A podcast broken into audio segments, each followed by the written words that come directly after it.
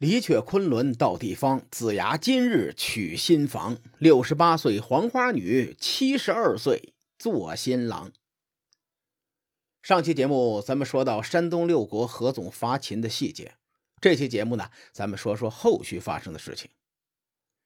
由于伐秦联军内部不和，只有三晋出兵了。秦军呢，很快就在战场上占据了主动。之后，六国联军就退到了成皋驻扎。上期节目咱们说了，三晋为了拉拢楚国，把楚怀王捧上了合纵长的位置。就在这个节骨眼上，魏国萌生了与秦国和谈的念头。但是话又说回来，合纵伐秦是魏国的公孙衍挑起来的，而且这个楚怀王又是合纵长。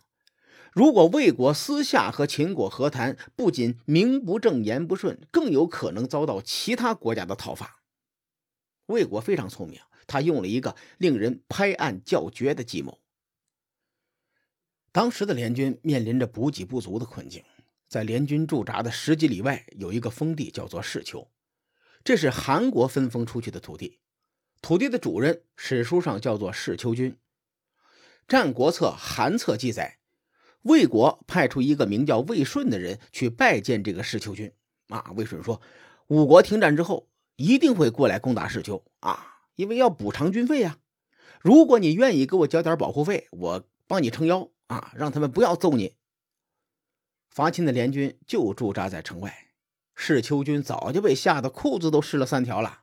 他听到魏顺这么说，连连点头：“啊，行行行行行行，可以，保护费我交。”之后。这个魏顺就南下拜见楚怀王。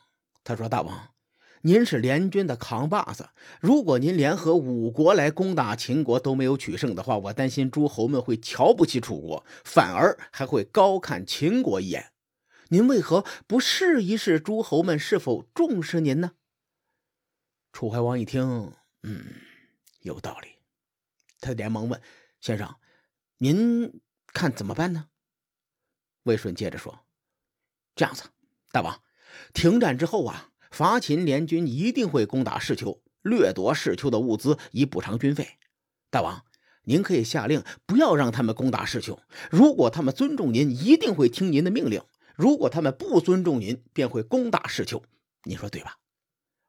楚怀王一听就明白了，哦，这是投石问路的计策呀！嘿嘿，好主意，就这么办了。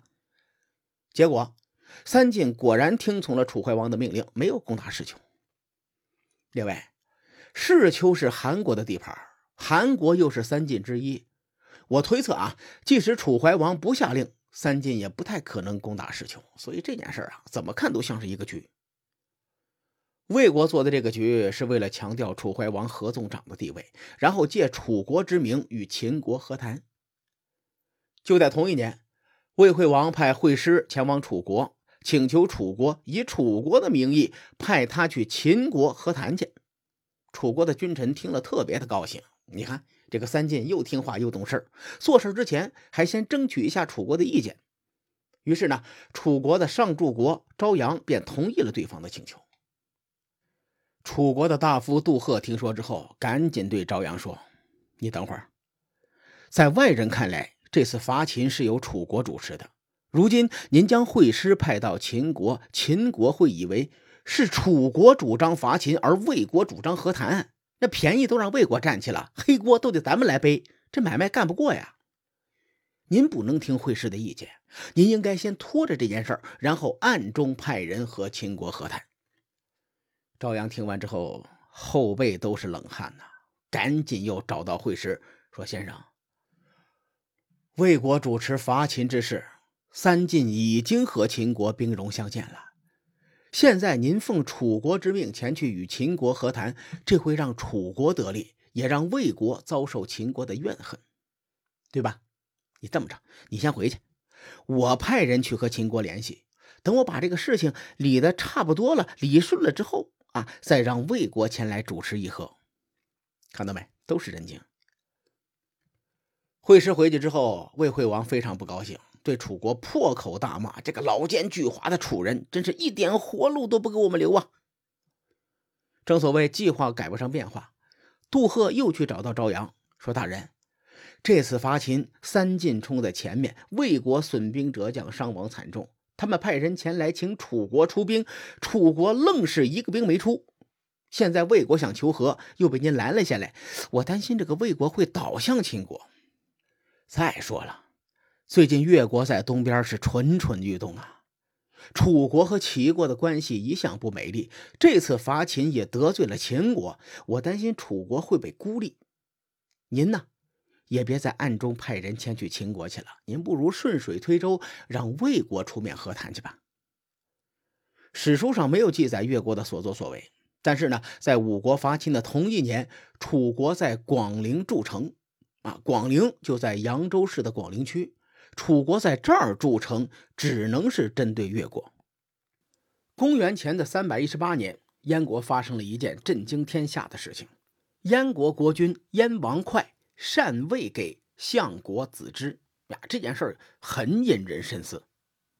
燕王哙是燕翼王的儿子。燕翼王是五国相望的主角之一，是燕国第一位称王的国君。公元前三百二十一年，燕翼王去世，燕王哙继承了国君之位。在五国伐秦期间，苏代奉齐王之命出使燕国。苏代这位同志呢，是东周洛邑人，据说他与苏秦有血缘关系。因为之前咱们考证《史记》中关于苏秦的记载是不可信的，所以呢，在这儿咱们就不赘述了。《战国策·燕策》记载，苏代与燕国的相国子之是儿女亲家关系。相国子之在燕国那是权势滔天呐，他想篡夺国君之位，已经想的不要不要的了。于是他就派苏代前去齐国去做准备去。当这个苏代作为齐国使臣重返燕国的时候，燕王哙就问他：“哎，你觉得燕王怎么样啊？”苏代回答说：“齐王一定不能称霸。”燕王哙就问他：“为什么呀？”苏代接着说：“你看当年齐桓公称霸的时候，内政交给鲍叔牙，外事交给管仲。齐桓公整天披头散发，沉迷女色，这样都能称霸天下，原因就在于他信任自己的大臣。如今齐王并不信任自己的大臣，所以呢，他没法称霸。这个燕王哙呀，是一个理想主义者。”他对上古时代的圣人禅位让贤的传说心生羡慕，他想改变这个战国家天下的传位制度，改成禅让制。苏代借着评论齐桓公和齐宣王的机会，向燕王哙暗示一定要尊重相国子之。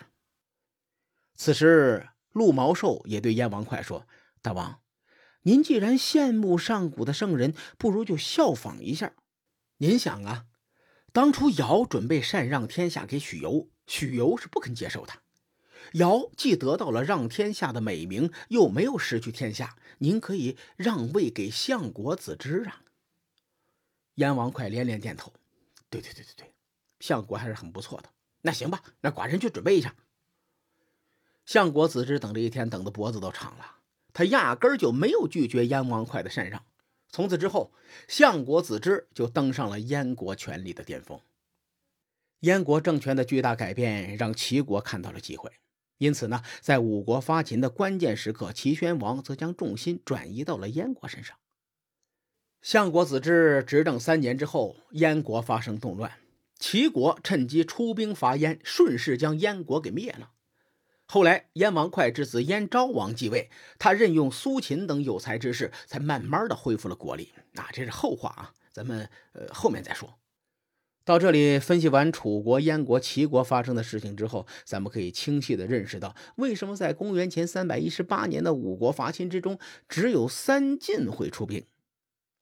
时间很快啊，到了第二年，也就是公元前的三百一十七年，秦惠文王派出力吉反攻。三晋不断后退，出力吉呢则追击到了修鱼。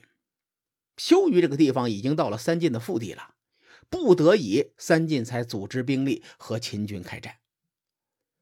修鱼在今天河南省原阳县的西南，东边靠近魏国大梁，这里有魏国修建的长城。修鱼这个地方距离函谷关五百公里开外，距离大梁仅有一步之遥。这里是三晋的腹地，他们不得不与秦军决战。结果秦军大胜，取得了斩首八万的战果。